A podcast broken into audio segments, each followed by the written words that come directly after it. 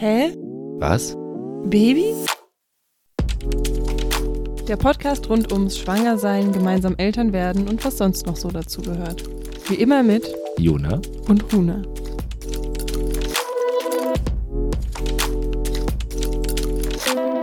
Hallo. Hi, hi.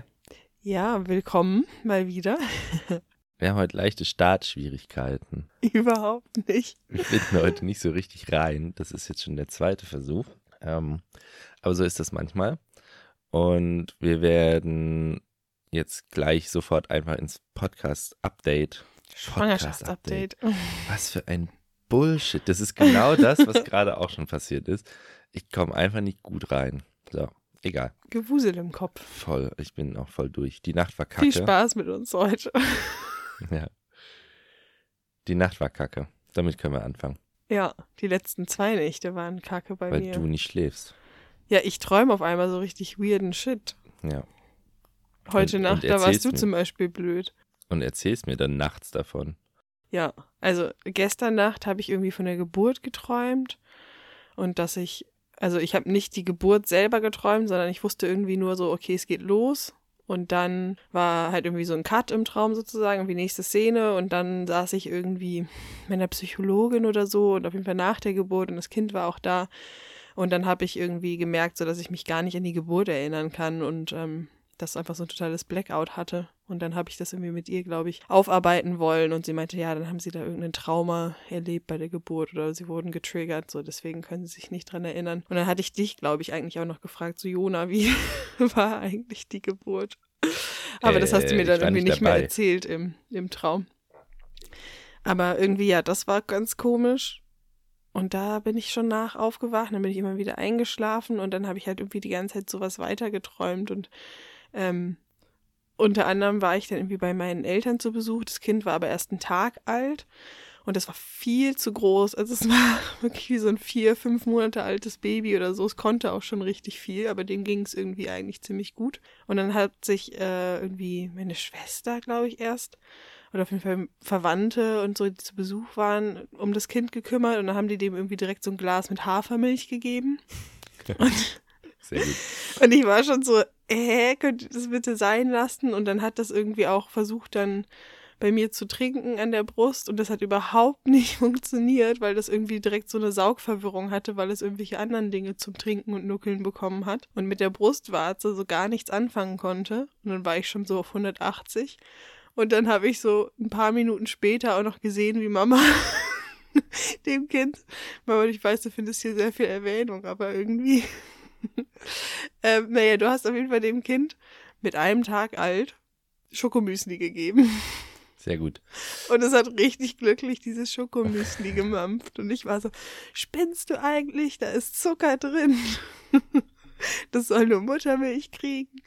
Mhm. Also verarbeitest du gerade sozusagen grundlegende Ängste vor der Geburt in deinen Träumen.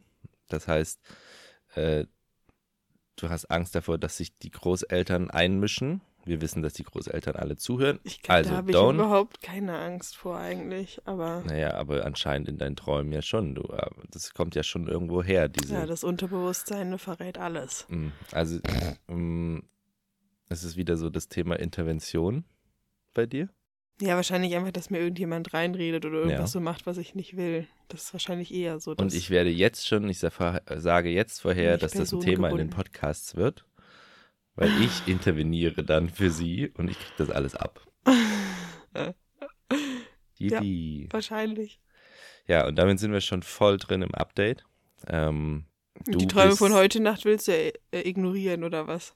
Da, wo du doof warst. Heute Nacht war das Thema, glaube ich, Verlustängste, dass sich meine geliebten Menschen von mir Ich bin abwenden. daten gegangen. Scheiße, ja.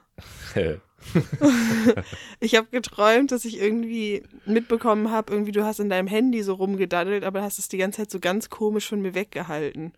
Was du eigentlich überhaupt nicht machst, sondern es war so, also ich habe schon gemerkt, so irgendwas ist komisch. Ich glaube, du willst was verstecken und dann kam halt irgendwie raus, dass du irgendwelche Dating-Apps die ganze Zeit benutzt hast und da mit 10.000 Frauen geschrieben hast und irgendwie dann war es so, ja, ich will irgendwie heute Abend tanzen gehen, ich will mit der irgendwie in, in einen Club und ich so, und mal war es aber so, aber ja, ich will nur tanzen, es geht gar nicht um sie und ich will gar nicht, gar nicht, ich will einfach nur tanzen, so, das musst du mir jetzt erlauben.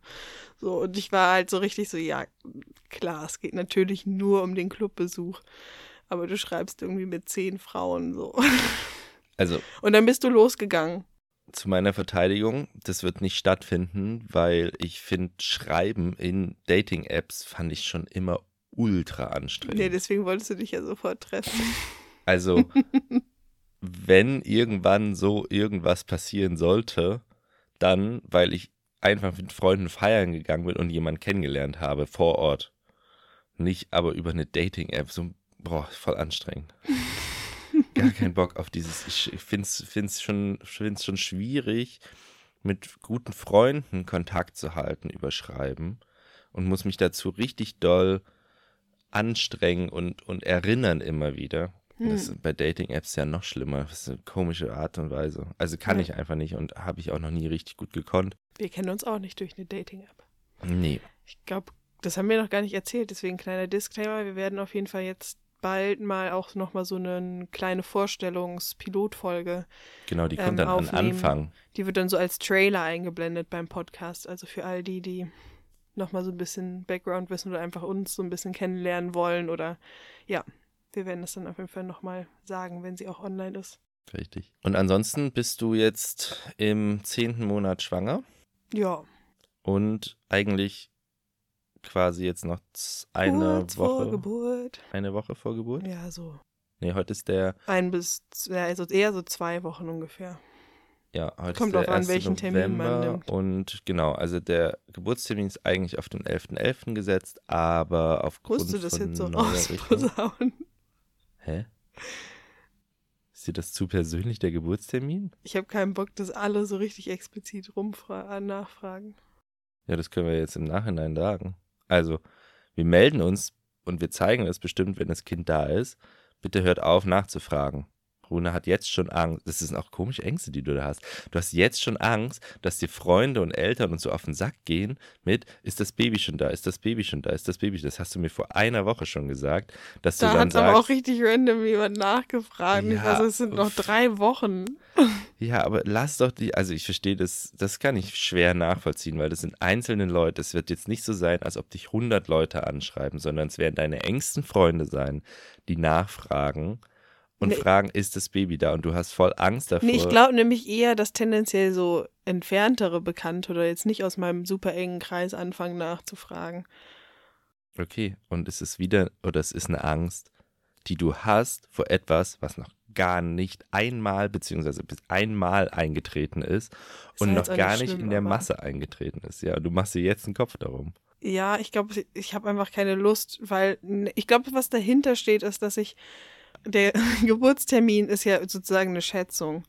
Und es ten, tendieren aber auch einfach ganz viele Frauen und Ärzte und bestimmt dann irgendwie dadurch auch ich, also ich bin ja auch nicht komplett frei von dieser Beeinflussung, dieses so darauf zu warten oder das zu erwarten von, okay, dann sollte das Baby irgendwie kommen und mir dann vielleicht Sorgen zu machen, wenn es doch deutlich länger dauert beispielsweise, weil ich ja auch nur diesen gewissen Geburtszeitraum habe, in dem das Kind zu Hause kommen kann und so. Deswegen hängt halt einfach rein faktisch schon ein bisschen was an diesem Geburtstermin. Und wenn ich dann möglicherweise über den Termin drüber bin, und anfange mir so ein bisschen Gedanken zu machen von, hey, ich würde eigentlich gerne, dass es losgeht und dann noch die ganze Zeit Leute fragen von, äh, ist das Baby eigentlich schon da? Merkst du schon was? Kann es potenziell einfach Druck erzeugen?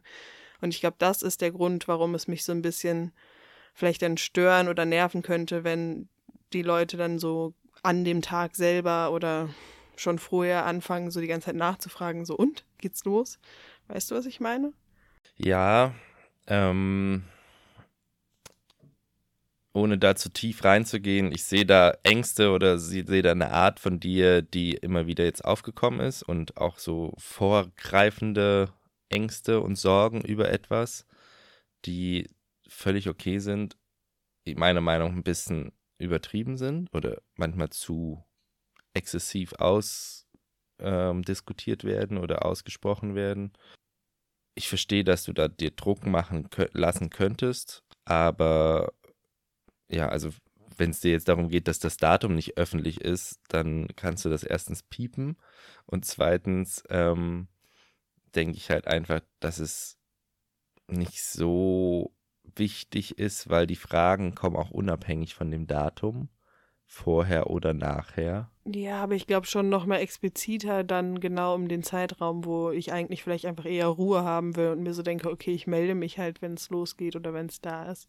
Ja, aber du kannst die Nachrichten ja auch schlichtweg ignorieren. Ja, natürlich, aber ich, es geht ja um das, was ich gerade beschrieben habe, dass ich glaube, dass es potenziell einen Druck erzeugen könnte. Und dass deswegen ich jetzt nicht mehr. Ja, ich weiß, ich weiß, aber du machst dir gerade, also erzeugst du nicht gerade selber Druck dadurch, dass du Angst hast, dass Druck erzeugt wird? Nee. Also machst du dir nicht eine Angst gerade daraus? Nein, aber ich möchte einfach nicht unbedingt jedem jetzt gerade nochmal explizit das genaue Datum die ganze Zeit nennen, sondern ich habe schon seit einiger Zeit angefangen, eher zu sagen, es kommt so Mitte November ungefähr. Hm. Naja, alle, die hier zuhören, wissen, dass sie sich jetzt nicht bitte bei Runa melden sollen. Schreibt mir nicht. Nein, wir werden uns, irgend, also wir werden uns melden. So, und dann ist halt gut. Und wir warten jetzt. Es ist schon ein bisschen so ein Abwarten, aber es ist, ist ja auch gerade nicht so, dass du das Gefühl hast, okay, es könnte jederzeit losgehen gerade.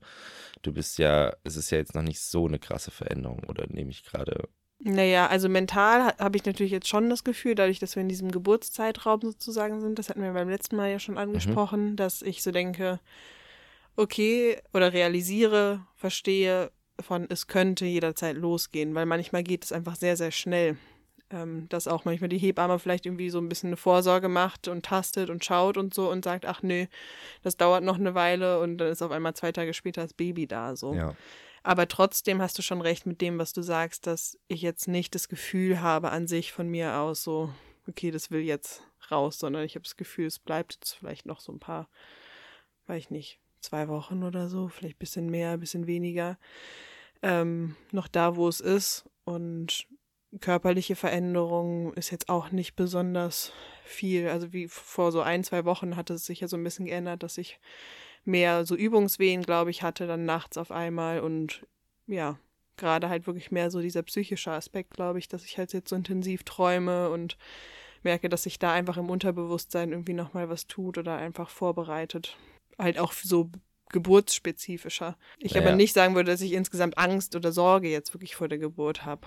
Nee, aber zwischen uns, ich weiß nicht, man glaube ich, man hört das jetzt in den ersten Minuten, zwischen uns ist die Spannung schon da irgendwie oder es ist irgendwie angespannter ein bisschen, ähm, habe ich das Gefühl, oder so ein bisschen unstetiger.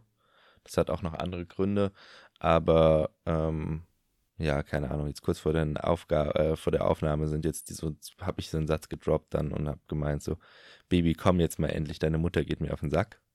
So. Charmant. du hast den Satz gleich hinterhergeschmissen, bei einer, fünf Minuten später, zwei Minuten später in die andere Richtung. also wir haben so ein bisschen Lagerkoller, glaube ich. Das liegt auch ein bisschen dran mit Winter und in der Wohnung sein. Du hast einen Lagerkoller, du kannst echt wenig machen. Ja, wobei jetzt die letzten Tage habe ich nicht so das akut irgendwie tatsächlich gar nicht das Gefühl von Lagerkoller, weil ich jetzt eigentlich viel gemacht habe und draußen war und dir auch mehr deinen Space gegeben habe und meinen genommen habe und so. Also deswegen habe ich jetzt diese Woche tatsächlich gar nicht das Gefühl von, dass wir irgendwie zu viel aufeinander hängen würden. Okay, ich habe einen Lagerkoller. Ja. Also ich muss irgendwie gerade raus. Ich, wir hatten jetzt wieder, doch wieder Chaos in der Wohnung. Ähm, ich habe einen Impulskauf getan, getätigt. ähm, und habe fünf Kisten loses Lego gekauft. So große Kisten, so Ikea. Also Ikea Großkisten. Plastik, ja. Riesenkisten. Ähm, und die stehen jetzt bei uns im Zimmer und ich sortiere die. Also da sind halt ganz viele verschiedene Lego-Sets drin und du willst aber halt einzelne Lego-Sets, also so sozusagen raussuchen, damit du die deinem Sohn schenken kannst. Genau. Die Idee war quasi in die Zukunft zu investieren und jetzt für relativ wenig Geld viel Lego zu kaufen, was er einfach liebt und auch Lego-Technik und dann das sortieren und ihm in, in Portionsweise sozusagen zu schenken. Ähm, was, wenn das funktioniert, eine gute Investition ist, weil die Sets, wenn sie komplett sind, das ist immer so mit einem großen Fragezeichen, aber ich gehe davon aus, dass der Großteil da ist, dann ist das viel Geld, was ich sparen werde dadurch. Und Ja. auch so ein bisschen, ich weiß, dass er sich darüber freut, schlichtweg so. Und Hast dir auf jeden Fall eine ähm, Beschäftigungstherapie damit selbst voll, auferlegt. ist auch die perfekte Zeit jetzt vor Weihnachten, Winter und dann auf dem Boden sitzen und halt irgendwie zigtausend Teile sortieren. Genau, und da ist aber so ein bisschen Chaos entstanden im Zimmer und dann hast du jetzt noch Klamotten gesucht und gestern zum Beispiel war dann so, wo alles wieder auf dem Boden rumstand und alles voll war und ich dachte mir so, ey, wenn jetzt die Geburt losgehen würde, dann würde ich erstmal anderthalb Stunden mit Aufräumen beschäftigt sein, bevor ich überhaupt auf die Idee komme, den Geburtspool aufzubauen etc., bevor überhaupt Platz wäre dafür. Und das macht mich unruhig und unstetig und ja, da bin ich jetzt in die Sauna dann mich geflüchtet. Hat mich auch nicht so richtig runtergebracht. Es entspannt mich, aber richtig kopfmäßig bringt es mich nicht runter. So, und dann projiziere ich vielleicht das gerade auch auf dich tatsächlich, dass ich sage, du hast einen Lagerkoller und dabei habe ich den. Ja, jetzt die letzten Tage hatte ich auf jeden Fall keinen. Ähm, nee, da warst du auch nochmal relativ aktiv. Aber du hast schon auch mich ein bisschen voll gejammert mit, dass du so wenig machen kannst. So. Und ich habe Ja, tatsächlich dadurch ein schlechtes Gewissen so. bekommen. Also für mich, ich merke, dass mir das dann schwerfällt. Mir fällt das jetzt auch mehr schwer mit dem Essen, weil ich weiß, wie du gerade darunter leidest, dass du bestimmte Dinge nicht essen kannst.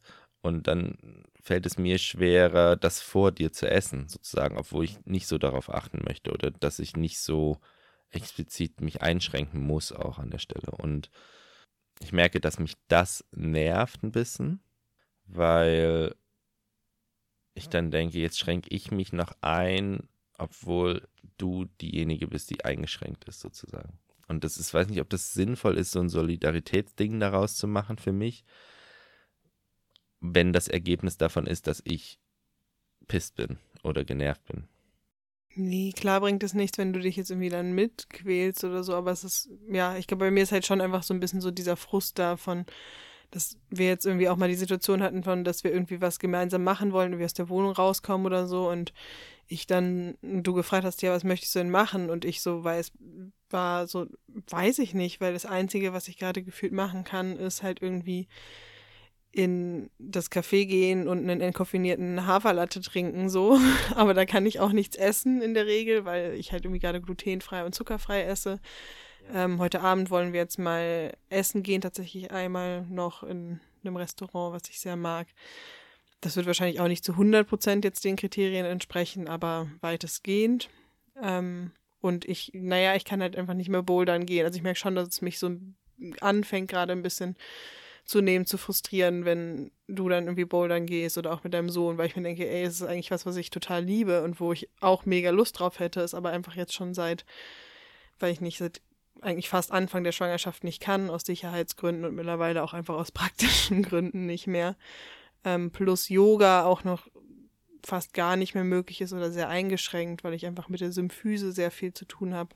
Mhm. Ähm, und das einzige Gefühl, was ich halt machen kann, ist so jetzt zu Hause ein paar Sachen. Also ich habe jetzt die letzten Tage, das hat mir irgendwie ganz gut getan, nochmal im Zimmer so ein bisschen mehr Detailarbeit, glaube ich, gemacht. So nochmal Bilder aufgehängt, Affirmationskarten für die Geburt ähm, und das nochmal so ein bisschen in den Feinheiten einzurichten und irgendwie zu nähen und so und halt spazieren zu gehen. Aber ansonsten, ja, fällt halt gerade langsam alles raus und dann ist es, glaube ich, so ein bisschen so dieses, dieser Frust, den du dann natürlich dann irgendwie auch auf jeden Fall mitbekommst oder irgendwie spürst, so dass es dann schon irgendwie auf meine Stimmung schlägt ähm, und ich so ein bisschen, ja, bisschen jammer, wie heißt das?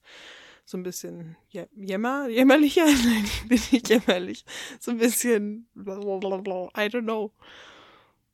Was möchtest du uns mitteilen? Ich weiß das Wort nicht. Dass du ein Jammerlappen bist? Nein. Ihr Eine wisst, was Mimose? ich meine.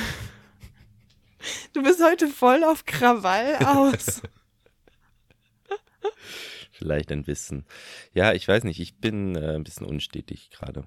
Ähm, ich habe gerade drüber nachgedacht, während du äh, gesprochen hast, dass ich glaube, dass dieser Nestbautrieb auch von meiner Seite so vor ungefähr zwei Wochen, als wir dann hier Freunde eingeladen hatten und alle da waren irgendwie und mh, hatte ich irgendwie das Gefühl, dass wir damit fertig waren und dass wir so den Großteil fertig sind und jetzt kann das Baby kommen. Und es kommt aber quasi nicht, so nach dem Motto. Ähm, und ich glaube, dass dann quasi die Ordnung oder die Unordnung, die danach wieder entsteht, oder dann wieder diese ganzen kleinen Baustellen. Ich habe gestern ein bisschen was wieder gebaut, noch, noch weiter gemacht, weil es nicht ganz fertig ist. Und ich merke, dass mich das voll anstrengt gerade einfach. Mhm. Ähm, weil du irgendwie mal fertig sein willst damit oder was ist das genau? Es war für mich fertig. Ich hatte keinen Bock mehr auf Veränderung gerade immer wieder, immer wieder und nochmal und nochmal und so. Und will einfach gerade mal sein mit dem, wie es ist, aber es ist natürlich nicht alles hundertprozentig fertig so. Mhm. Ähm, und ich glaube, das macht mich unruhig. Vielleicht werde ich auch doch innerlich nervös und kann mir das nicht eingestehen, wie das jetzt ist mit Baby dann.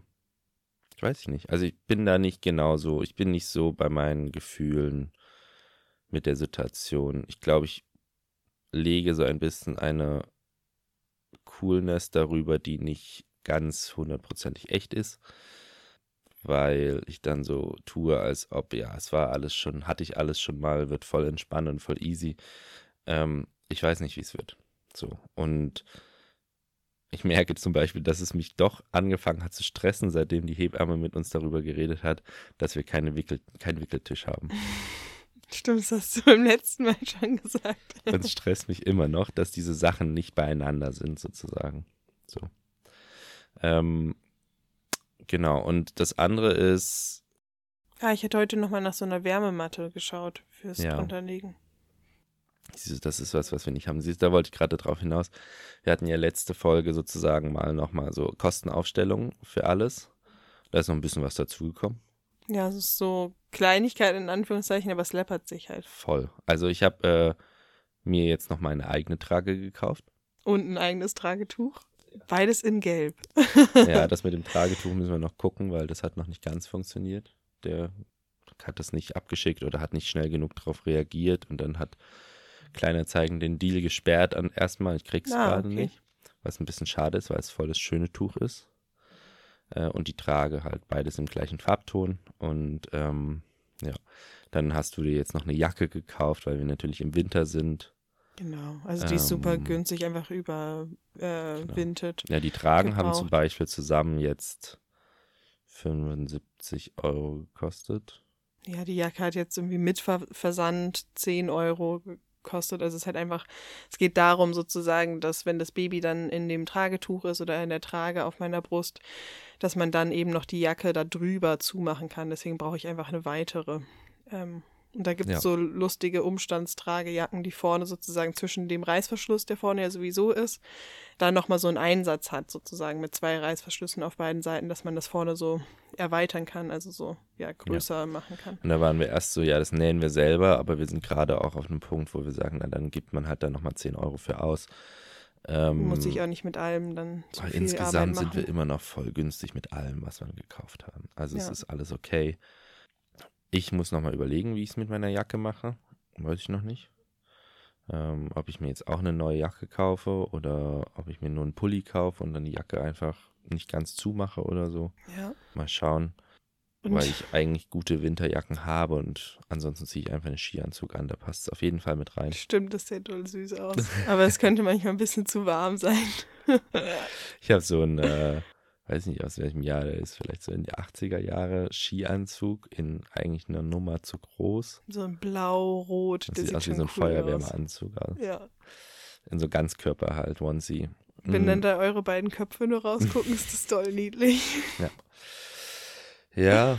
Mm. Und ich habe nochmal so Besorgungen gemacht in der Apotheke. Das war auch irgendwie doll unangenehm. Ach stimmt, du hast deine Analrohre gekauft. Ja, und zwar bin ich hier in die Apotheke irgendwie um die Ecke und die sind mega nett da, so. Und die meisten, die da arbeiten, sind tatsächlich Frauen. Und normalerweise die ist mir das. du auch süß, die Frauen? Ja, schon ein bisschen. ähm, und meistens ist es mir total egal, ob mich jetzt Frau oder Mann oder wer auch immer bedient. So, aber in dem Aspekt dachte ich mir so, es wäre gerade schon ganz cool, wenn es eine Frau wäre. War ihm natürlich dann dieses Mal nicht so, sondern so ein Mittelalter-Apotheker.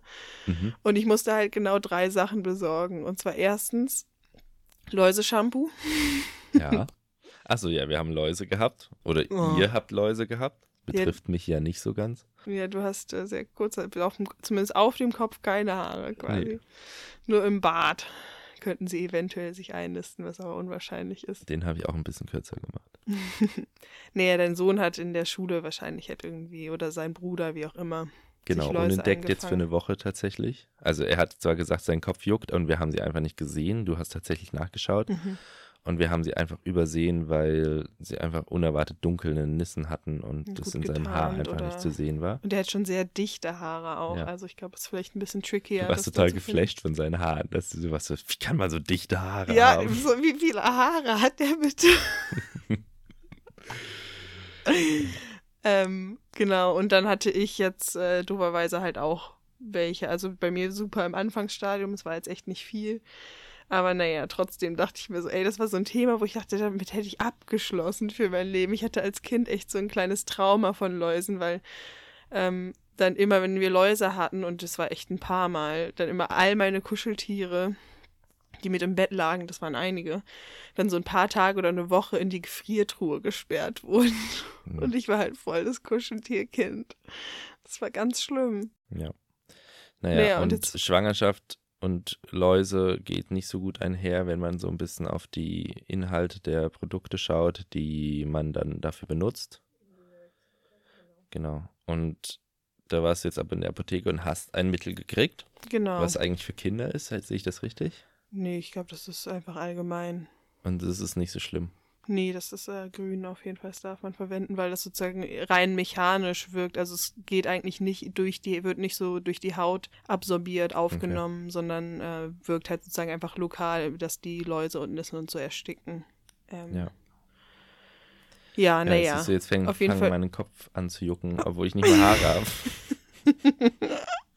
Ja, das ist der beliebte Läuse-Effekt. Das können, können uns ja immer alle schreiben, bei denen es gerade auch anfängt zu jucken. Mhm. ähm, genau, also auf jeden Fall brauchte ich dieses Läuse-Shampoo. Dann als zweites brauchte ich so einen Arnika-Gelee-Gel, so eine, eigentlich für Wundheilung sozusagen ist das.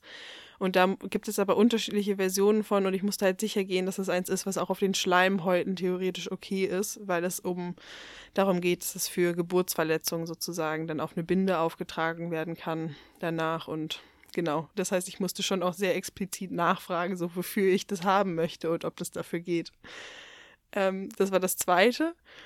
Und das dritte waren, was du eben meintest, das hast du Analrohre genannt. Darmrohre heißen die. Das ist halt für einen Einlauf.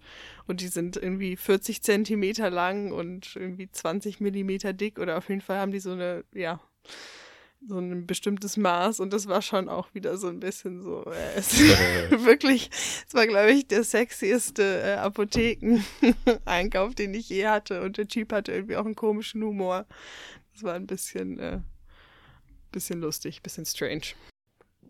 Ja, ähm, die brauchst du für vor der Geburt sozusagen dann. Ja, nee, nicht unbedingt. Also es geht sozusagen darum, dass normalerweise, wenn man einen Einlauf macht, jetzt bei Verstopfung oder so, dann äh, leert man ja sozusagen nur den Enddarm. Ja. Ähm, und unter der Geburt kann es aber sein, dass wenn das Baby einfach doll drückt und so und es nicht vorwärts geht oder so, dass man manchmal selber nicht mehr die Blase entleeren kann oder den Darm und dann aber das Baby halt nicht genug Platz hat. Und dafür gibt es dann eben diese ja, längeren Darmrohre, dass man sozusagen wirklich einen größeren Teil des Darms entleeren kann, also wirklich einen tiefen Einlauf dann macht. Mhm. Damit halt wirklich alles rauskommt und man also jeden die, möglichen Platz sozusagen bekommt. Das also heißt, die werden gar nicht weil wenn jetzt sozusagen, wenn du jetzt die Hebamme anrufst und sagst, die Geburt geht jetzt los, so, das wird dann nicht tendenziell einfach sofort dann gemacht als, nee. als, als Vorbereitung, sondern nur, wenn das Kind dann nicht weiterkommt, ist auch ein bisschen komisch. Die machen das jetzt nicht auf jeden Fall immer provisorisch. Okay. Sondern es ist so ein bisschen, es wird einfach geschaut und wenn sie das Gefühl haben, genau, es geht nicht so richtig weiter, das Kind kommt nicht richtig ins Becken, dann kann das eben ein Grund sein, und dann würden sie einen Einlauf machen oder halt gegebenenfalls, wenn ich nicht auf Toilette gehen kann, das passiert bei manchen Frauen, dass man selber nicht mehr pinkeln kann, dass sie dann auch einen Blasenkatheter oder sowas legen würden, ähm, um die Blase zu entleeren und so. Okay. Ähm, es gibt auch, also wenn ich jetzt den Wunsch hätte, generell, es gibt auch Frauen, die sowieso einen Einlauf vor der Geburt machen, weil sie auch Sorge haben, dass eben in der letzten Phase, wenn das Kind rauskommt, ähm, eben auch der Darm sich entleeren kann unkontrolliert und manche Frauen einfach doll Sorge oder Ekel vorhaben oder sich schämen, dass man dann im Vorhinein einfach schon mal vorbeugend sozusagen einen Einlauf macht. Ähm, das ist mir jetzt tatsächlich nicht so wichtig. Ähm, ja. Also okay. bei mir ist, glaube ich, eher das Gefühl, wenn ich gut auf Toilette gehen kann und alles funktioniert so, dann brauche ich das jetzt nicht. Und es, wir ich soll es aber halt einfach da haben, falls ja. es notwendig wird. Okay. Hm, wo wir so ein bisschen auch zum Thema kommen würden, wo wir heute nochmal drüber reden wollen, weil es steht ja jetzt irgendwie die Geburt bald an. Und ähm, wir, da hatte ich aber auch noch eine Frage zu. Du hast eine Frage? An dich. An mich? Ja, dann frag mal. nee, also weil gerade hatte ich das eben noch so ein bisschen im Kopf, dann sind wir aber abgeschwiffen, dass ähm, du ja meintest, dass du irgendwie ein bisschen so eine Unruhe hast in Bezug auf die Geburt und nicht weißt, so, also einerseits merkst du, du überspielst es vielleicht so ein Stück weit von, ah nee, ich bin entspannt, das habe ich alles schon mal gemacht. Und gleichzeitig halt doch trotzdem diese Ungewissheit irgendwie da ist, so, wie nimmst du das wahr? Oder ist es irgendwie auch, ist es so eine Vorfreude, ist es eine Aufregung auf das Kind? Kannst du es irgendwie schon greifen? Oder wir hatten ja auch irgendwann mal ganz am Anfang die Idee, ähm, das haben wir dann nie gemacht, das Folgenthema, so dieses, als die ersten Ultraschallbilder zum Beispiel irgendwie auch kamen, ging es ja auch so darum, für dich ist es ja super abstrakt von, okay, klar, du weißt, ich bin schwanger, aber am Anfang hat man den Bauch ja auch noch nicht gesehen und so. So wie ist das auch mit dieser Bindung vielleicht irgendwie schon zum Kind in der Schwangerschaft? Und kannst du dich da sozusagen schon so bewusst irgendwie auch auf das Baby freuen? Oder weil du das Gefühl hast, okay, irgendwie bist du so neugierig auf diesen Menschen? Oder ist es für dich noch sehr, ja, wie so rational natürlich irgendwie nachvollziehbar, aber emotional nicht so richtig greifbar? Das hat mich eben, wo du so ein bisschen erzählt hast, einfach nochmal interessiert, mhm. wie das für dich wirklich sich ähm, gerade anfühlt. Okay, die Frage holt mich gerade nicht so ab, weil ich da jetzt länger drüber nachdenken müsste.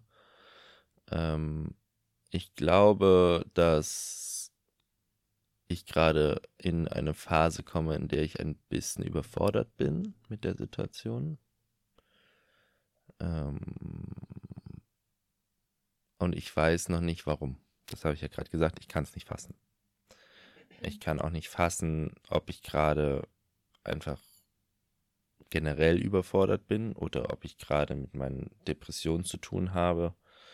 Ähm, ob ich überfordert bin mit der zwischenmenschlichen Situation. Also ich glaube, dass es so ein Mix ist zwischen allem. Es ist unsere zwischenmenschliche Situation.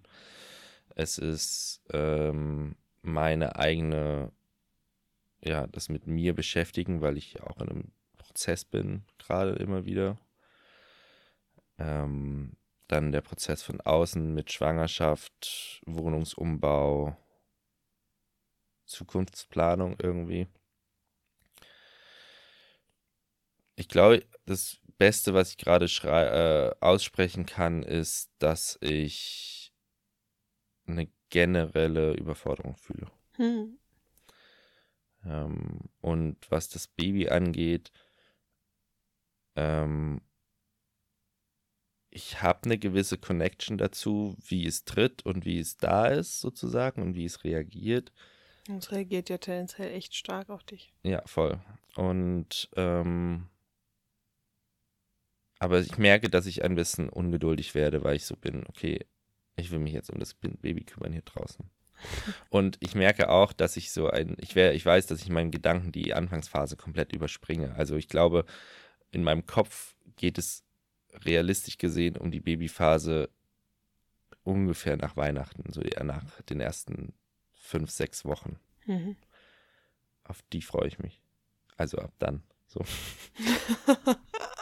nee, ich habe das auch so gesehen. Ich habe so über nachgedacht und bin so.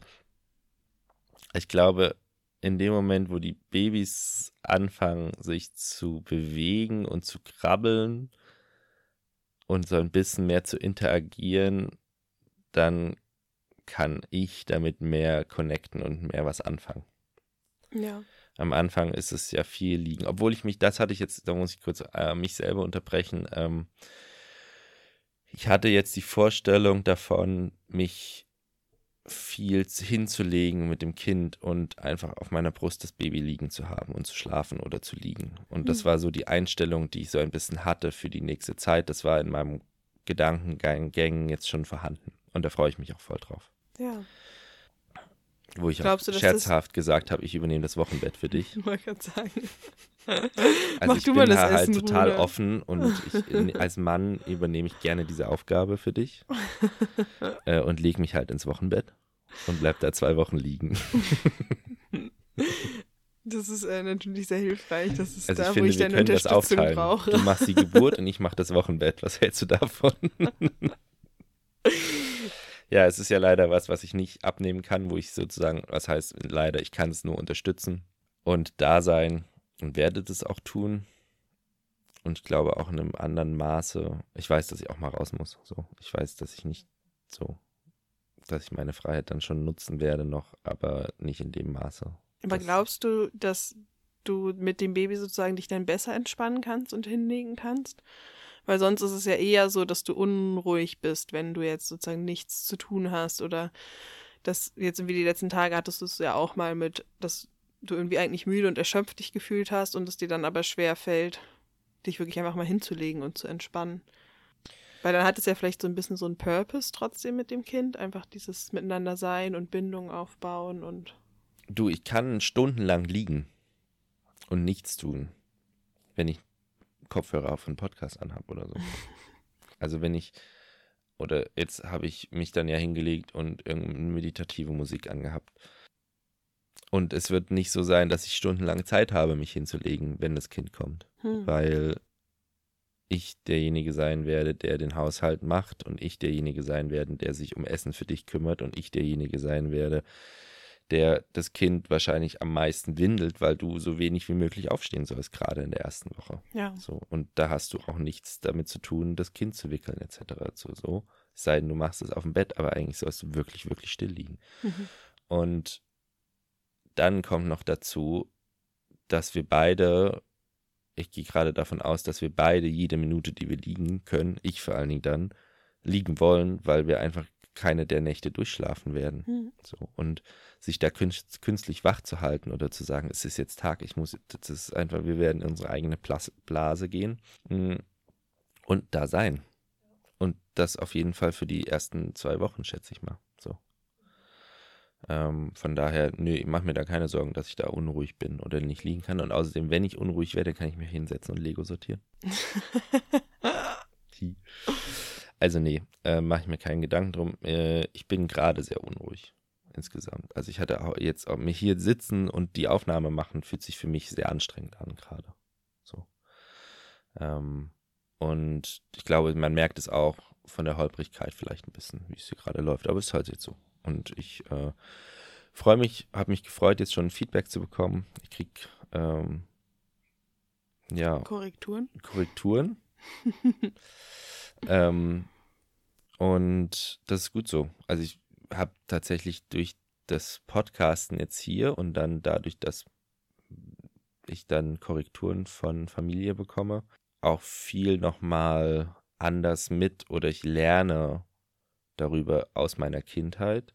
Und es ist super interessant zu sehen, wie habe ich es erlebt, wie hat es meine Familie oder meine Mutter erlebt. Ähm, Oder wie erinnerst du es vielleicht erinnere auch? ich- Also es ja, ist ja, ja, auch ja, immer so ist eine ja Erleben. Verzerrung manchmal. Ja. Naja, klar. Aber es ist ja mein Erleben sozusagen. Wie habe ich es in Erinnerung auch? Ja, also deswegen eigentlich macht mir das Aufnehmen Spaß und macht mir auch das hier, das Reden Spaß. Ähm, jetzt gerade heute finde ich es ein bisschen anstrengend. Und auch gestern, wir wollten eigentlich gestern schon aufnehmen und ich war einfach überhaupt nicht ready für. Und das ist so ein bisschen dieses, was ich gerade schon jetzt zehnmal gesagt habe, diese Unruhe einfach. Oder ich merke, dass ich jetzt auch das Gefühl habe, eigentlich würde ich gerne zur Werkstatt jetzt fahren und arbeiten. So, ich habe das auf morgen verschoben, aber eigentlich bin ich so, oh, hätte schon gerne was jetzt zu tun. Auf der anderen Seite, also ja, heute Abend haben wir gesagt, dass wir einen Dateabend machen, was ich auch voll wichtig finde, weil wir einfach jetzt wenig Zeit miteinander hatten, was super weird ist, weil wir die ganze Zeit aufeinander rumhängen, aber wir haben wenig qualitative Zeit. Wir haben voll viel quantitativ Zeit, aber wenig qualitativ. So, echt klar, du warst jetzt die letzten Tage weg und ich war meine Sachen machen, aber insgesamt sehen wir uns jeden Tag sehr viele Stunden eigentlich. Ja, aber ich habe eigentlich das Gefühl gehabt, dass es jetzt die Tage oder die Woche besser war.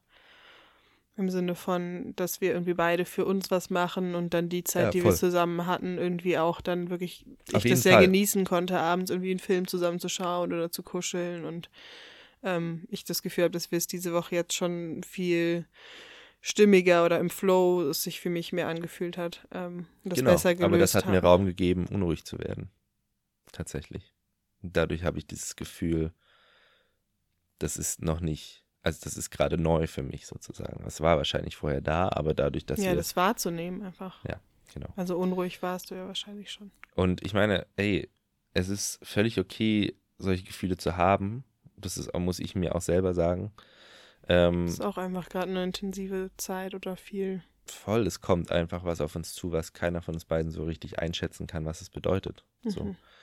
Und ähm, auch diese Geburt einfach ein Riesenschritt sein wird und mir ein bisschen Angst macht auch im Sinne von, ich weiß nicht, wie ich da mich verhalten kann, ich weiß nicht, wie ich, wie es wird. Ich, jetzt merke ich, dass ich, wenn ich zum Yoga gehe oder so, ich quasi eigentlich mein Handy zwar nicht laut habe, aber ich lege es neben die Matte. Hm. So, Mhm. ich habe es nicht weg, weg quasi Ja, das wusste Äh, ich gar nicht. ich habe mein Handy an, wenn ich, also beziehungsweise ich habe mein Handy so eingestellt, dass du durchtelefonieren kannst oder wenn du mir eine Nachricht schreibst, dass die durchkommt. Ja. Zum Beispiel, wenn ich versuche, mich zu entspannen und du spazieren gehst und mir dann schöne Bilder vom, vom See schickst und ich aus Tiefschlaf, den ich gerade erreicht hatte, rausgerissen werde. Und ich dann denke, okay, das Kind kommt und dann so, guck mal, ich bin am See, ist voll schön hier. Und du bist heute wirklich ein bisschen vorwurfsvoll. Oh, ey. Heute. Immer. Da sitzt mir so eine richtig gute Laune Brocken vor mir.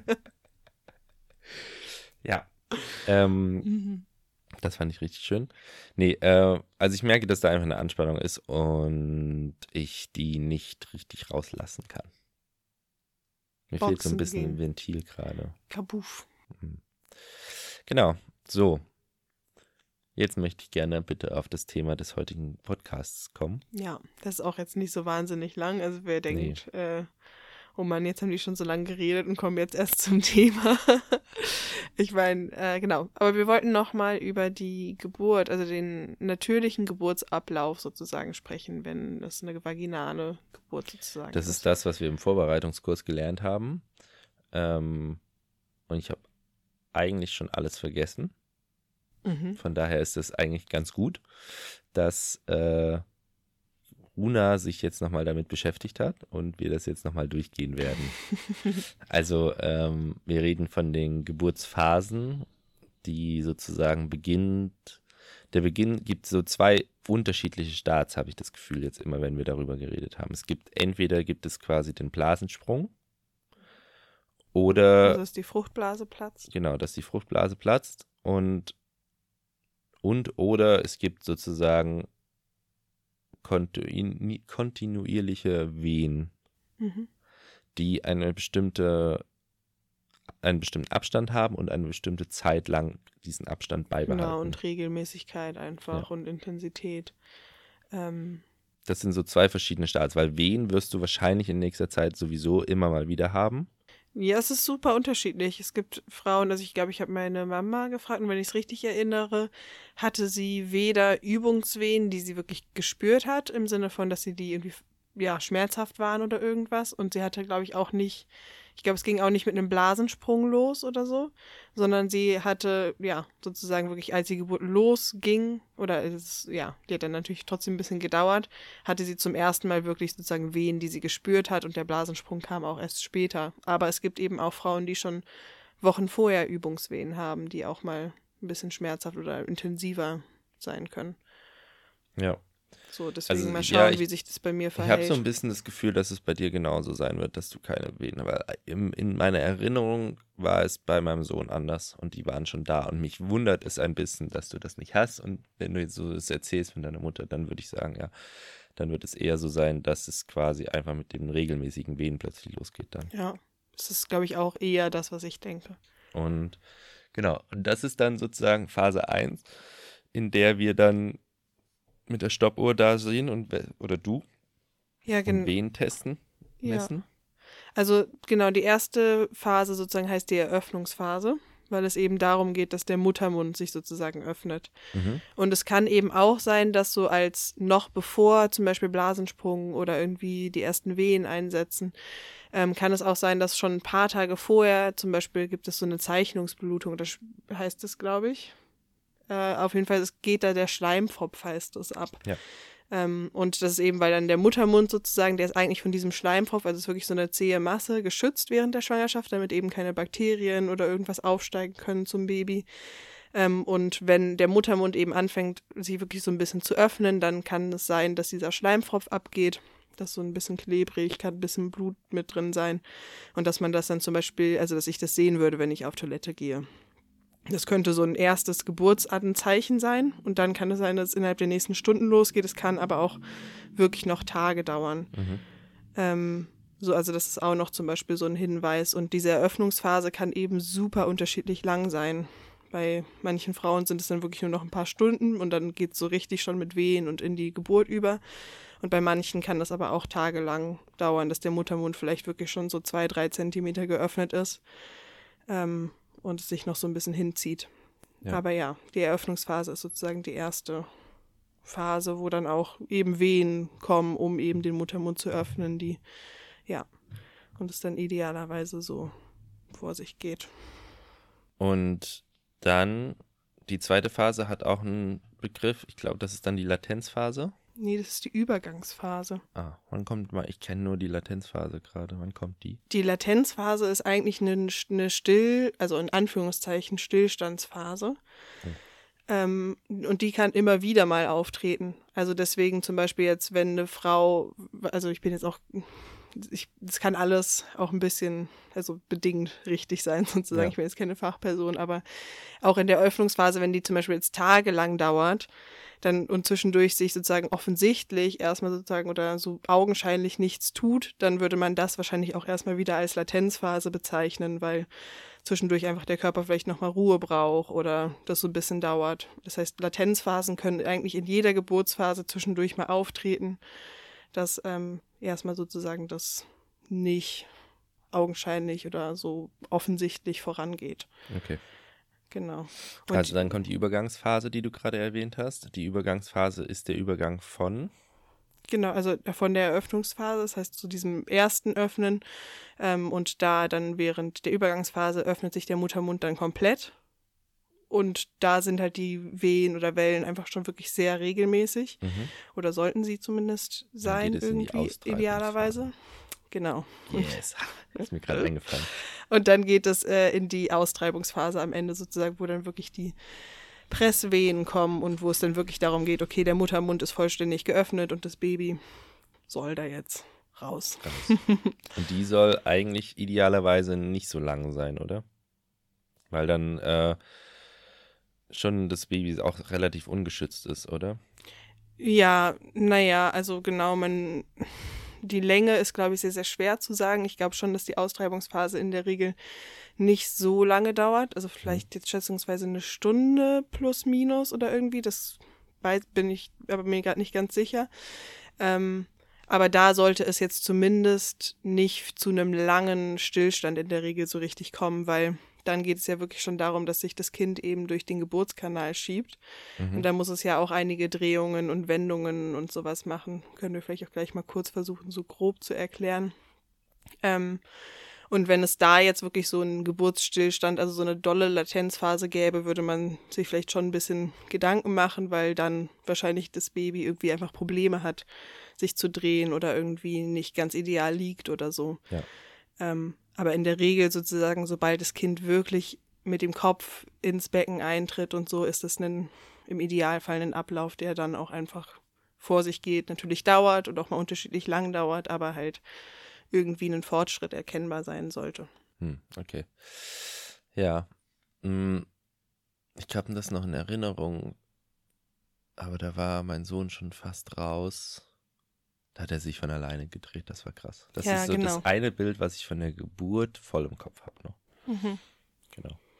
Ja, es ist nämlich ja so, dass sozusagen, das ist mega abgefahren, wer sich das irgendwie, also ich glaube, es ist schwer, das sozusagen jetzt wirklich rein bildlich sozusagen zu beschreiben mit Worten. Deswegen, wen das wirklich interessiert, es gibt bestimmt Videos auf YouTube oder die genau die Bewegung des Kindes sozusagen beschreiben. Aber es ist sozusagen so, dass der Beckeneingang von der Gebärmutter aus, also da, wo es als erstes rein muss, das ist halt eher oval und so, dass der Kopf des Kindes sozusagen oder dass das Gesicht eher zur Seite schauen würde. Das heißt, da muss es sich sozusagen einmal so reindrehen. Und sobald es da durch ist mit dem Köpfchen, muss es sich einmal drehen um 90 Grad. Durchpassen. Sozusagen, damit die Schultern dann durch die Öffnung passen. Ja. Ähm, und der Kopf sich sozusagen Richtung wirklich dann äh, Vulva sozusagen dreht oder dann dem Beckenausgang. Und dann ist halt irgendwann der Kopf geboren, wenn der draußen ist. Und dann kommt eben der Zeitpunkt, den du eben beschrieben hattest, mit, da ist es tatsächlich dann so, dass meistens halt die Presswehen irgendwie kurz aussetzen. Also der Kopf ist schon da und man sieht den. Und dann siehst du halt von außen wirklich einfach nur so wie von Geisterhand wahrscheinlich, weiß ich nicht, so stelle ich es mir vor. Ja. Oder es sieht ein bisschen spooky wahrscheinlich aber, aus. Aber ist das das sich Baby, was sich bewegt dann? Oder ja. ist das deine Gebärmutter, die das Baby bewegt? Das Baby bewegt sich. Ernsthaft? Mhm. Das hat den, von sich aus den Impuls, sich zu bewegen, dann kommt es raus und liegt wochenlang nur rum? äh, ja, also es ist tatsächlich das Baby und es wird mit Sicherheit, also auch irgendwie unterstützt, sozusagen durch die Kontraktion der Gebärmutter. Aber ich glaube schon, dass ein Bewegungsimpuls vom Baby ausgeht, sozusagen. Und das muss sich dann eben noch einmal drehen und dann von außen siehst du ja nur den Kopf, deswegen ist das halt so ja, sieht, glaube ich, echt special aus. Ich habe das nur in Geburtsvideos mal gesehen. Und dann dreht es sich eben nochmal um 90 Grad, damit dann die Schultern eben auch durchpassen. Ja. Und dann kommt, wird meistens so der Rest des Körpers mit ein, zwei äh, Kontraktionen sozusagen nochmal geboren. Also, dass, wenn der Kopf durch ist und die Schultern sich gedreht haben, dann ist eigentlich, ja, steht dem nicht mehr wirklich was im Wege. Und dann macht's flutsch. Ganz einfach also. Okay, aber damit ist ja dann sozusagen die Geburt für dich nicht abgeschlossen. Weil dann gibt es ja sozusagen noch eine Endphase, oder wie heißt die? Genau, Nachgeburtsphase. Nach, Nachgeburtsphase. Oder die Plazenta-Geburt. Ähm, genau, dann ist das Baby natürlich draußen. Entweder, weiß ich nicht, an Land oder im Wasser. Kann man, wir können ja auch eine Wassergeburt theoretisch machen in dem Geburtspool und äh, genau, dann würde halt beim Baby erstmal der Atemreflex dann einsetzen und man schaut, dass es halt dass dem Baby gut geht und dass es anfängt selbstständig zu atmen. Aber es ist ja noch sozusagen mit der Plazenta, die noch drin, also noch nicht geboren ist, mit der Nabelschnur noch verbunden. Ähm, und das war auch eine Sache, die uns super wichtig ist, dass die Nabelschnur auspulsieren gelassen wird. Also am ja. Anfang pulsiert die wirklich noch richtig und versorgt das Baby auch noch. Also das heißt, auch wenn der Atemreflex nicht sofort, also der sollte schon bald einsetzen, aber auch wenn der nicht im ersten Moment sozusagen einsetzt, muss man sich nicht sofort Sorgen machen, weil das Baby eigentlich noch versorgt ist. Ähm, und dann kann man es, ja, gegebenenfalls so ein bisschen stimulieren, in einem Handtuch irgendwie so ein bisschen abrubbeln, einfach um so, hey, du bist draußen, es hat ja. sich was verändert. Komm mal oder du darfst ankommen. Es hat sich auch krass verändert, der Umgang damit zum Beispiel. Also, weil ähm, wir haben uns ja so ein bisschen informiert über die Krankenhausvorgehensweisen und so und ähm, du hast da explizit nachgefragt, zum Beispiel für die Havelhöhe, wie sie damit umgehen. Und ähm, ich weiß auch, habe es auch gehört jetzt vom Urban Krankenhaus, dass sie das dass die das auch auspulsieren lassen. Genau, immer mehr Kliniken lassen das Genau, aber es gibt auch einfach viele, wo es dann sozusagen Geburt abgeschnitten, abgerubbelt, zur Mutter hingelegt. Auch das Beziehungsweise ist, direkt zur Untersuchung genommen wurde früher. Erst mit genau. Der, ja. Also ich weiß jetzt durch Erzählungen, dass bei meiner Geburt ähm, ich dann halt immer nur zum Stillen rübergebracht wurde und eigentlich alleine in irgendeinem Zimmer lag mit ja. anderen Babys. Ja. Was absolut absurd ist. Das ist so abgefahren irgendwie die also, Vorstellung, hä? ne? Wie, wie, wie, wie wäre es denn darauf gekommen irgendwann? Mhm. Irgendwann ist ja jemand auf die Idee gekommen zu sagen, hm, warte mal, Kinder werden von ihren Müttern zu Hause eigentlich geboren, dann sind sie irgendwann, ja, aber wir können ja die Ärzte, äh, die Mütter alle zu uns ähm, in die Klinik holen, dann können die bei uns gebären, weil dann können wir verhindern, dass sie vielleicht ausbluten oder sterben oder irgendwas passiert. Und dann sind ganz, war die Muttersterblichkeit und die Kindsterblichkeit plötzlich ganz hoch mhm. in den Kliniken. Und da gibt es nämlich einen Arzt, der hat dann herausgefunden, das weiß ich noch, weil wir haben es irgendwann gehört, oder ich habe es als Podcast gehört, der hat herausgefunden, dass es klug wäre, sich die Hände zu waschen. Das war ja mit den Keimen. Ne? Mit den Keimen. Und dass deswegen das in den Kliniken so schlimm war. Und auch Babys auch viel öfter so eine Anpassungsstörung haben. Also Anpassungsstörung heißt auch so mit dem Atemreflex zum Beispiel ja. oder sich schwieriger regulieren können, wenn sie halt nicht bei der Mutter sind. Und genau, weil sie sozusagen synchronisieren oder sie synchronisieren mit deinem Herzschlag und mit deinem Atmen halt. Also mhm. mit, den, mit den Geräuschen, die sie ja monatelang gewohnt sind, mhm. wenn du die wegnimmst und austauscht gegen Krankenhausgeräusche. Und auch diese Bindung, also es ist ja Voll. auch so eine Sicherheit. Also das wurde vor allem irgendwie ist so absurd, dass das erstmal gefühlt festgestellt werden musste, weil ich denke, es ist doch das Natürlichste der Welt, dass das Kind bei der Mama ist. Ähm, aber bei so Frühgeborenen haben sie das halt irgendwann festgestellt, dass es eben gar nicht so geil ist, wenn die einfach nur an Schläuche und in diese Säug diese Inkubatoren oder wie das mhm. heißt, gelegt werden, sondern dass eben dieses Kangarooing heißt es dann, ähm, dass dieser Haut-zu-Haut-Kontakt mit der Mutter super wichtig ist und dass die sich meistens dann ähm, auch nach einer schwierigen oder zu frühen Geburt sozusagen viel besser erholen und stabilisieren und die Überlebenschance wesentlich besser ist ähm, und die Entwicklung, wenn sie eben bei der Mutter sind. Das ist halt Wo ich so. Denke, ein, ja, Überraschung. Ja, es ist halt so ein Ultra-Fall von Fortschritt geht einfach ohne Plan weiter und denkt überhaupt nicht drüber nach, was der natürliche Weg mehr ist. Ja. Und jetzt sind wir zum Glück, sind wir jetzt in der Zeit, wo Menschen anfangen, sich wieder Gedanken darüber zu machen, hey, Moment, wo kommen wir denn her? Mhm. Was ist denn der natürliche Weg? Wie war es denn vor ja. Jahren so? Also ich meine, klar können so die Maschinen auch in manchen Situationen irgendwie unterstützen und auch mal Leben sozusagen erhalten äh, bei Babys, die vielleicht früher wirklich gestorben wären, aber es ist halt nicht der Regelfall. Die, ja, oder es ist auch nicht die einzige Lösung, sondern es braucht halt dann beides. Ja, voll. Also, naja, auf jeden nee. Fall kommt dann die äh, nach der Geburt, jetzt bin ich raus. Genau, also es ging so darum, um die Nabelschnur, dass die eben auspulsiert werden lassen soll. Ja. Was insofern wichtig ist, eben, dass das einerseits noch versorgt wird, das Baby. Das heißt, äh, das ist viel besser für das Ankommen. Und äh, wir haben auch in dem Film, den wir geschaut hatten, eben nochmal die Informationen bekommen, sozusagen, dass man eben auch geschaut hat, ähm, dass wenn du sofort abnabelst, also die Nabelschnur sofort abdurchtrennt wird, dass die meistens irgendwie einen Nährstoffmangel, also irgendwie auch Eisenmangel oder sowas, glaube ich, haben und Vitamin D und auch das Geburtsgewicht geringer ist. Also nach der Geburt, nachdem das Kind geboren ist, gleicht die Plazenta mit dem Baby sozusagen noch aus, okay, wie viel Blut oder was soll wirklich noch im Kreislauf des Babys sein, was braucht es mhm. und was nicht. Und dass da nochmal dann wirklich so Gewichtsschwankungen beim Baby in der ersten halben Stunde oder so nach der Geburt nochmal von so 200, 300 Gramm sozusagen von dem direkten Geburtsgewicht passieren können, weil dann vielleicht doch sozusagen das System sich nochmal reguliert und merkt, ah nee, das Baby braucht ein bisschen mehr Blut, ja. sozusagen, und dann, äh, ja, das eben noch ans Baby gegeben wird und erst dann die Nabelschnur sozusagen aufhört zu pulsieren und erschlafft. Ähm, und das ist so der Zeitpunkt, wo es dann auch okay ist, sozusagen abzunabeln. Ähm, ja. und, und dann, dann, kommt noch die Nachgeburt. Genau, quasi. die Plazenta-Geburt. Ähm, und das ist so auch unterschiedlich, aber meistens so ist, die sollte so innerhalb der ersten Stunde oder halben Stunde ungefähr nach Geburt des Kindes kommen. Ähm, so. Das kann nach ein paar Minuten passieren, aber es kann auch manchmal ein bisschen länger dauern. Okay, und an dieser Stelle kommen wir zu einem Thema, was ich sehr unappetitlich finde. Ja. Und mich nie damit beschäftigt hatte.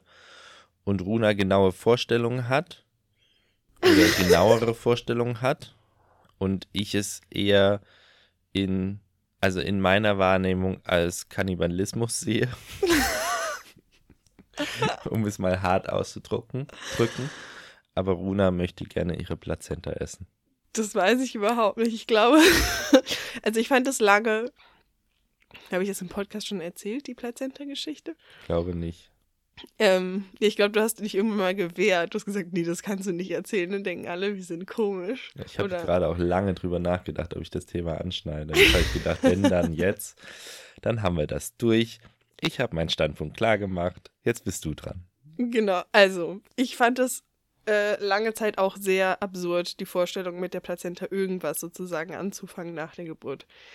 Und ich habe mich vor ein paar Jahren mit Freundinnen einfach darüber unterhalten. Jetzt irgendwie sind wir aufs Thema Geburt gekommen. Da hat eine äh, gesagt, dass es eben auch Kulturen gibt oder die Tradition, dass die Plazenta sogar gegessen wird. Und ich fand das total unvorstellbar und habe meiner Mama davon irgendwie dann total empört erzählt, so von, ja, wusstest du eigentlich, was man mit der Plazenta noch machen kann? Und dann, das war vor so vier, fünf Jahren oder so. Ich glaube, ich war wirklich 20, also mindestens 20. Und dann meinte meine Mutter nur so ganz trocken, ja, übrigens, deine Plazenta liegt noch in der Gefriertruhe. ja, die war da wohl halt so ungefähr 21 Jahre ähm, weil sie eben damals nach der Geburt gefragt wurde, ob sie die Plazenta mitnehmen möchte. Bäh, bäh, bäh, bäh, bäh, bäh. Alles an dieser Story und an diesem Ganzen ist für mich gerade bäh. Und ich weiß, ich bin da sehr engstirnig, aber ich habe mich damit nie auseinandergesetzt. Und ich weiß auch, dass es verschiedene Verarbeitungsvarianten gibt.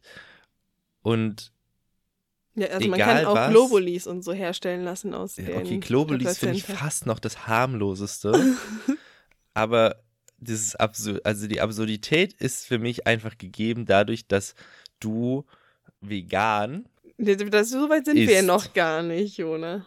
So, und du aber in der Vorstellung bist, dass du dir daraus eventuell Moment, einen Schnitzel Moment. machen könntest.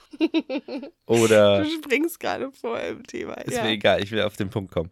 Äh, einen Schnitzel machen könntest oder einen Milchshake machen könntest oder Globulis, wo wir alle wissen, die haben bedingt Wirkung.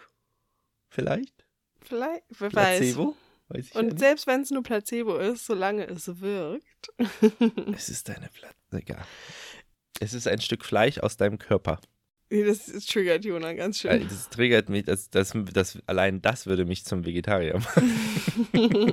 oh ja, bitte. ähm, naja, auf jeden Fall, um jetzt meine, meinem Erzählstrang zu folgen, ähm, habe ich dann mit meiner Mama die Plazenta aus dem Gefrierfach geholt und die war eben 20 Jahre da, weil sie die damals mitbekommen hat nach Hause und eigentlich wollte sie die vergraben, weil das ist auch eine Tradition, dass man die dann eben verbuddelt an einem Ort. Ähm, was ich auch eigentlich ganz schön finde. Jona guckt mich sehr skeptisch an. Und das haben sie aber damals nicht sofort gemacht, weil sie noch kein eigenes Haus, Garten, wie auch immer, nicht den Ort dafür hatten. Und deswegen war es erstmal so, ja, was macht man jetzt damit? Naja, man friert es halt ein. Und dann ist die halt 20 Jahre eingefroren. Aus geblieben. den Augen, aus dem Sinn. Und ich war so, hey Mama, ernsthaft, dass ich jetzt in den letzten, also wir hatten so eine riesen Gefriertruhe, also nicht nur so ein Kühlschrank, wo was dran ist, sondern wirklich so ein Riesending. Aber ich war so, Mama, wirklich jedes Mal, wenn ich Eis holen gegangen bin, lag da irgendwo unten in der Ecke meine Plazenta. Aber es war ziemlich spannend, die zu sehen, wie die so aussieht. Und äh, genau, dann haben wir die gemeinsam vergraben. So, zu dem Thema. Und oder habt ihr sie auftauen lassen? Nee, die haben wir auftauen lassen. Und dann. Äh, Alter. äh. Tschüss, Hörerschaft. Äh. Vielleicht ist das auch unser Durchbruch mit dem Podcast, weil alle sagen, oh, sind die bekloppt. Ja, haben, natürlich haben wir die auftauen lassen. Warum natürlich? Kann man sie nicht eingefroren eingraben? Nee, um genauer zu schauen, wie die so aussieht und was für eine Struktur die hat und so mega abgefahren. Da ist ja auch noch ein bisschen ein Teil von der Nabelschnur dran gewesen. Also ich meine, wer kann schon behaupten, dass er seine eigene Nabelschnurplazenta gesehen hat? Das ist Bewusst. richtig. Ich glaube, es gibt wenig Menschen, die das vermissen.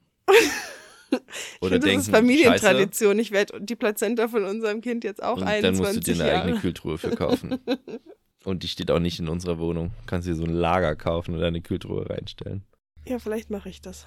Ähm, so, okay, und jetzt, ja. um zu dem Kannibalismus von dir genannten äh, zu kommen, stand nämlich jetzt unter anderem auf dieser Geburtsvorbereitungsliste die, meine Hausgeburtshebamme, ähm, so bei Dingen, die man dann vorbereiten kann, wenn die Geburt losgeht, so wie Pool aufblasen und sowas, da stand halt unten unter anderem bei der Besorgungsliste, wenn gewünscht, kannst du Bananen, Beeren, bla bla blub für den Plazenta-Smoothie besorgen. Und da ist sozusagen die Idee dahinter, dass man wirklich ein kleines, also es ist wirklich ein kleines Stück von der Plazenta, vielleicht so, keine Ahnung, geschätzt jetzt mal zwei mal zwei Zentimeter oder so, ähm, nimmt und das sozusagen in diesen Smoothie mit reinmixt. und dass ich den dann nach der Geburt trinken würde. Ähm, und das soll bei der Rückbildung sozusagen helfen, also dass mein Körper sich regeneriert, den Milcheinschuss oder auch mit der Milchbildung, glaube ich, helfen oder einfach generell den Körper halt sozusagen mit wertvollen Mineralien, wert, in, ja, wertvollen, wer ist das nicht Mineralien, aber ähm, Inhaltsstoffen, wollte ich gerade sagen, versorgen. Weißt du, was mich irritiert? Dass ich vor mir eine Frau sitzen habe, die wissenschaftlich arbeitet, zumindest eine Bachelorarbeit schreibt. Ich tue so, als ob, ja. Ja. Und dass sie aber mir gleichzeitig erzählt, dass ein 2 mal 2 Zentimeter großes Stück mit Bananen und Beeren in ihrem Körper großartig irgendwas rückbilden, nachhelfen soll. Ich habe nie behauptet, dass ich das wirklich auf jeden Fall davon ausgehe, dass, das, dass ich das glaube, dass das funktioniert. Also in dem Fall möchte ich wirklich, dass du mir die Studie vorlegst. Punkt 1. Punkt 2. Wenn du dir einen Shake machen willst, musst du dir noch einen Shaker kaufen. Weil das kommt nicht in meinen Mixer rein. Oder du kaufst mir den Mixer ab und ich kaufe mir irgendwann einen neuen dann. Aha. Weil du eh die Einzige bist, die den Mixer benutzt. Ja, dann ist es doch nicht so schlimm, wenn da Plazenta drin war. Hä, du machst damit Eigentlich, eigentlich. den Parmesan, den ich so liebe. Und ich will keinen Plazenta-Parmesan. Eigentlich macht mir das besonders viel Spaß, darüber nachzudenken, ob ich das tun werde. Einfach weil deine Ablehnung und dein Ekel schon so groß ist. ja, und du wunderst dich, warum ungefähr unsere 90 Stimmung so Prozent gereizt meines, ist. Wir, wir, wir, meines Spaßes aus. wir verbringen den ganzen Tag damit zu gucken, wie wir den anderen ärgern können. Na, come on, ich ärgere dich echt wenig. Aber das macht mir ein bisschen Spaß. Ich finde es Okay. lustig, dass du das so doll ablehnst.